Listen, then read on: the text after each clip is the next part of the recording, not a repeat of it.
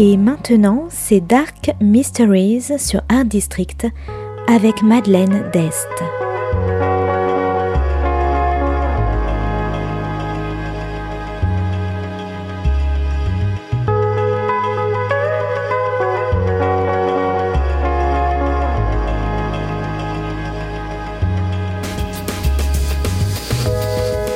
Welcome to Dark Mysteries, a book review show devoted to crime, mysteries, thrillers, and the dark side of human nature.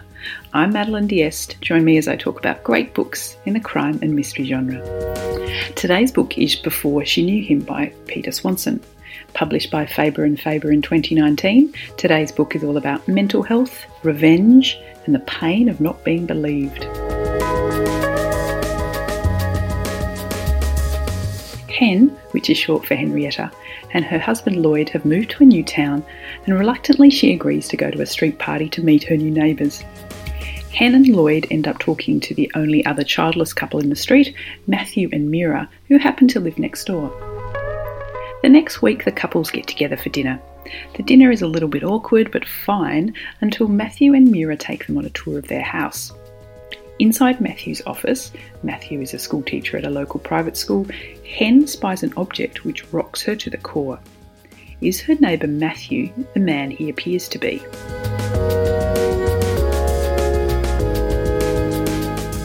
Hen begins to investigate further, taking the search into her own hands because no one, not her husband nor the police, will believe her. Because an incident from Hen's own past has now permanently marked her as unreliable. When no one will listen, Hen needs to solve this for herself. But who is telling the truth and who is lying? Before She Knew Him is a psychological thriller about belief and mental illness. This is a really hard book to discuss without giving anything away, and I wouldn't want to spoil anyone's experience, so bear with me if I dance around some of the details. The story is told from three perspectives Hen, Matthew, and Matthew's brother Richard, a man who is the opposite of the calm and controlled teacher Matthew. Hen, with her own history of mental illness, is immediately discounted by everyone around her once they learn of her past. Her breakdown in college seems to have tarnished the rest of her life. Even her husband distrusts her perception of the world, even when she's right.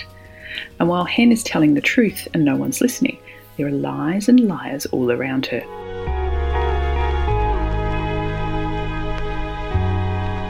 Now, what I found really unusual about this story is how the murder is revealed within the first couple of chapters. Then it becomes a book about the relationship between Hen and the murderer as she begins to get closer to him, first to accuse and stop him, but then their relationship changes again when she begins to question the line between good and evil.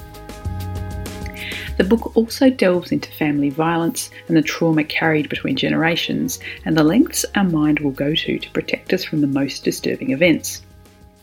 It's also about redemption, not only the murderer, but Hen herself. Solving this crime is a way for her to prove herself. If only the world will see that she is right, her past will be forgotten and she can be trusted again.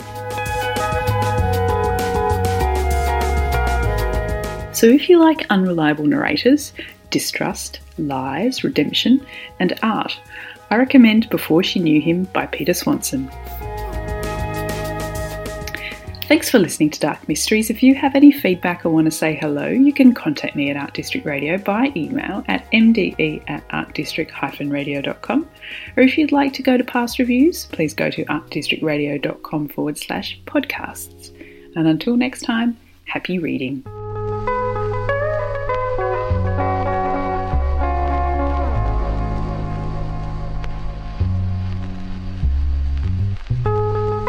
C'était Dark Mysteries sur Art District, la chronique en anglais de Madeleine Dest qui nous vient directement d'Australie.